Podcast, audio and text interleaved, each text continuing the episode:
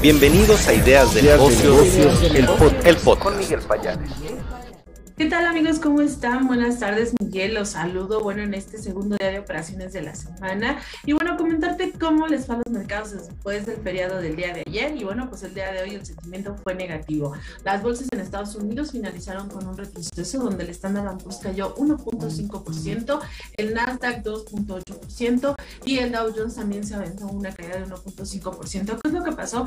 Eh, muy temprano la presión sobre las tasas de los bonos en Estados Unidos comenzó a ejercer ser un sentimiento negativo dentro de los inversionistas y esto pues recordando que eh, se está anticipando un incremento de tasas en el mediano largo plazo, es decir, todo lo que hemos venido platicando en las últimas semanas y con este sentimiento entraron los inversionistas el día de hoy después del feriado, eh, a pesar de que los reportes corporativos de ayer en los bancos fue de, bueno, de la semana anterior más bien fueron mixtos, el día de hoy, por ejemplo, el reporte de las entidades bancarias que faltaban también resultó mixto. Eh, entonces, bueno, pues los inversionistas hicieron de lado como este sentimiento eh, de las entidades bancarias y las posibilidades de, que, bueno, que los resultados fueran eh, mejor a lo esperado y finalizaron tomando más bien el tema de un mayor incremento de tasas de interés en el mediano largo plazo.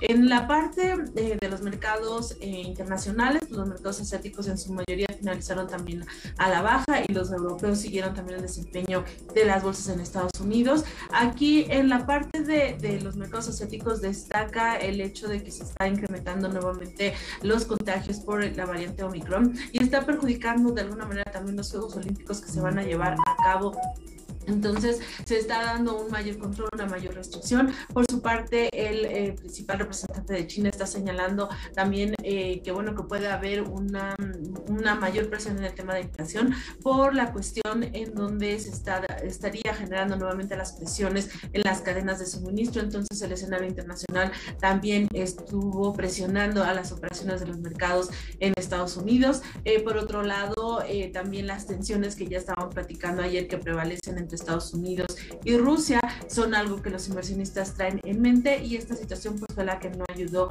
el día de hoy en las operaciones. Y bueno, también en el caso de los mercados en México, comentarte que la bolsa también mexicana también presentó un retroceso, también el, la parte, el índice viva se cayeron siguiendo el desempeño de las operaciones a nivel internacional por la misma situación, presión en las tasas de interés en mediano o largo plazo. En la parte corporativa solamente comentarte básicamente una operación muy importante que se, se dio el día de hoy en las operaciones de Estados Unidos en donde Microsoft está comprando Activision.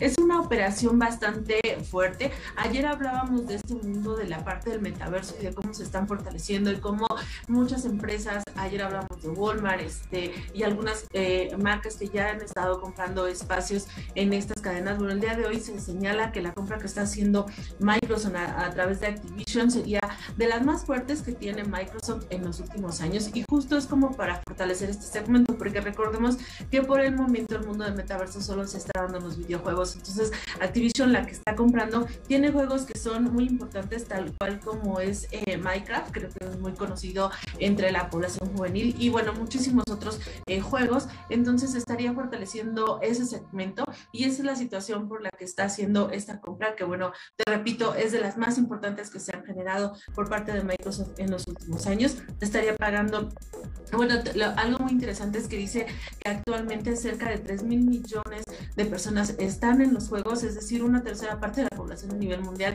eh, le gusta jugar, que la mayoría de las operaciones, de, la mayoría de la forma en la que se juega es a través del celular. Entonces, bueno, pues este es un mercado bastante atractivo que definitivamente no querían eh, dejar ni soltar en estos momentos que se está hablando de, de toda esta situación de realidad virtual que más adelante va a tener un mayor dinamismo y entonces, bueno, pues esa es la justificación que se está dando para esta adquisición que se anunció el día de hoy. Comentarte que, bueno, tras la operación, las acciones de Microsoft retrocedieron 3.4%, sin embargo, las acciones eh, eh, de Vision crecieron 25%. Y bueno, también eh, ver todas las empresas que están alrededor de, la parte de los videojuegos, como han estado teniendo un avance muy importante. Se señala que, bueno, con la pandemia, también una parte muy importante de la población se puso a jugar y entonces también ha tenido muchísimo crecimiento. Se espera que hacia adelante siga teniendo este, un mayor dinamismo.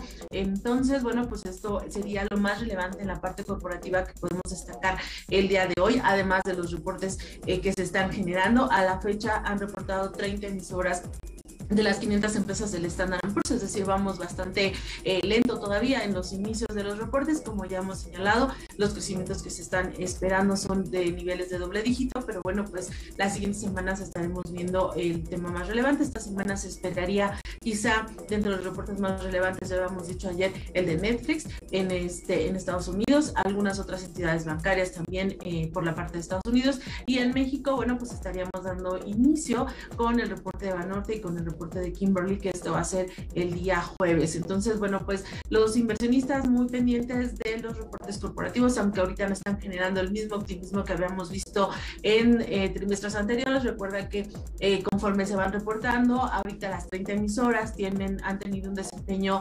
70% arriba de las expectativas, sin embargo, los inversionistas no están tomando esto, están más bien con la parte de, eh, del escenario de incremento de tasas de interés y las tensiones que hay a nivel internacional. Y bueno, pues nada más comentarte, en el caso del tipo de cambio, el día de hoy se fue 20.39%, muy estable con respecto a ayer. Los precios a nivel internacional del petróleo, que es uno de los eh, factores que a veces presiona eh, la moneda, bueno, estos eh, están teniendo incrementos. También se observa algunas presiones en este mercado por las tensiones a nivel internacional. Y bueno, pues esto sería lo más relevante en la parte financiera y de mercados, Miguel. Y bueno, pues muchísimas gracias y que tengan muy linda tarde. Hasta luego.